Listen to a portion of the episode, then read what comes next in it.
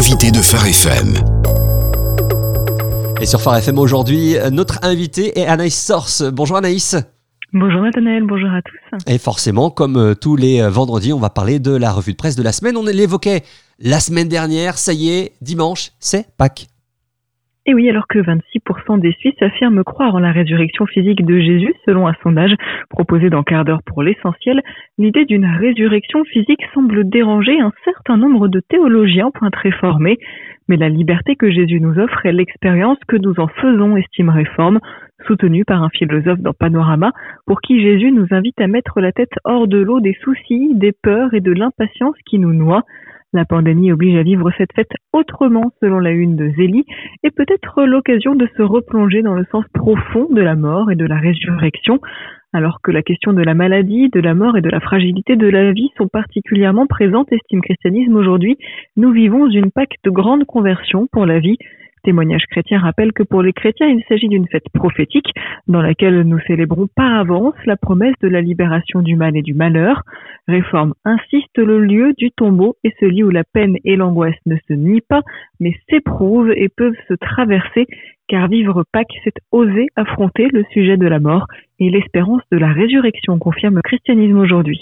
Les chrétiens ne sont évidemment pas les seuls à célébrer Pâques ce week-end. Oui, Pâques, à l'origine, c'est Pessa, une fête juive qui commémore la sortie d'Égypte du peuple hébreu, rappelle la croix, fête qui a commencé mercredi et se poursuit jusqu'à jeudi prochain. Mais privés de synagogue, les fidèles se confrontent parfois à des dilemmes, avec la volonté, par exemple, d'organiser des repas en visioconférence, malgré l'interdiction d'utiliser l'électricité, pointe réforme, qui note que cette pratique divise au sein même des rabbins en Israël.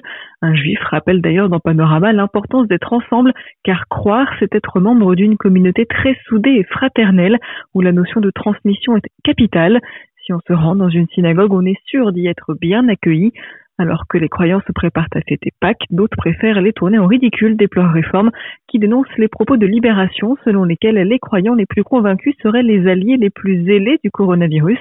En cause, les lieux de culte considérés comme des clusters, à l'instar de l'église porte ouverte chrétienne à Mulhouse ou de l'abbaye bénédictine de Fleury, officiellement qualifiés de clusters selon le titre de l'avis.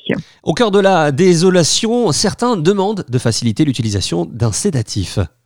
Son nom, le Rivotril, ses propriétés de puissants effets sédatifs qui peuvent provoquer la mort, alors que l'Association des chrétiens protestants et évangéliques pour le droit à la vie s'inquiète de l'administration facilitée de Rivotril, selon Évangélique pour Info, pour les facultés jésuites de Paris sur la croix.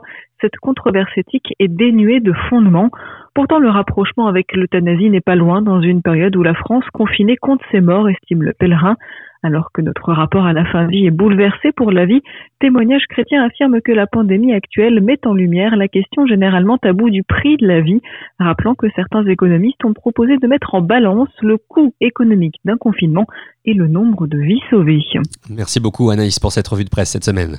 Avec plaisir. Retrouvez ce rendez-vous en replay sur farfm.com.